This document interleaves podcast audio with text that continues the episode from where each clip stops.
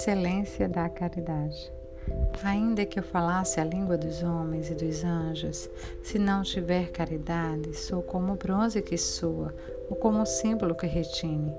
E mesmo que eu tivesse dom da profecia e conhecesse todos os mistérios e toda a ciência, mesmo que tivesse toda a fé, a ponto de transportar montanhas, se não tiver caridade, não sou nada ainda que distribuísse todos os meus bens em sustento dos pobres, e ainda que entregasse o meu corpo para ser queimado, se não tiver caridade, de nada valeria.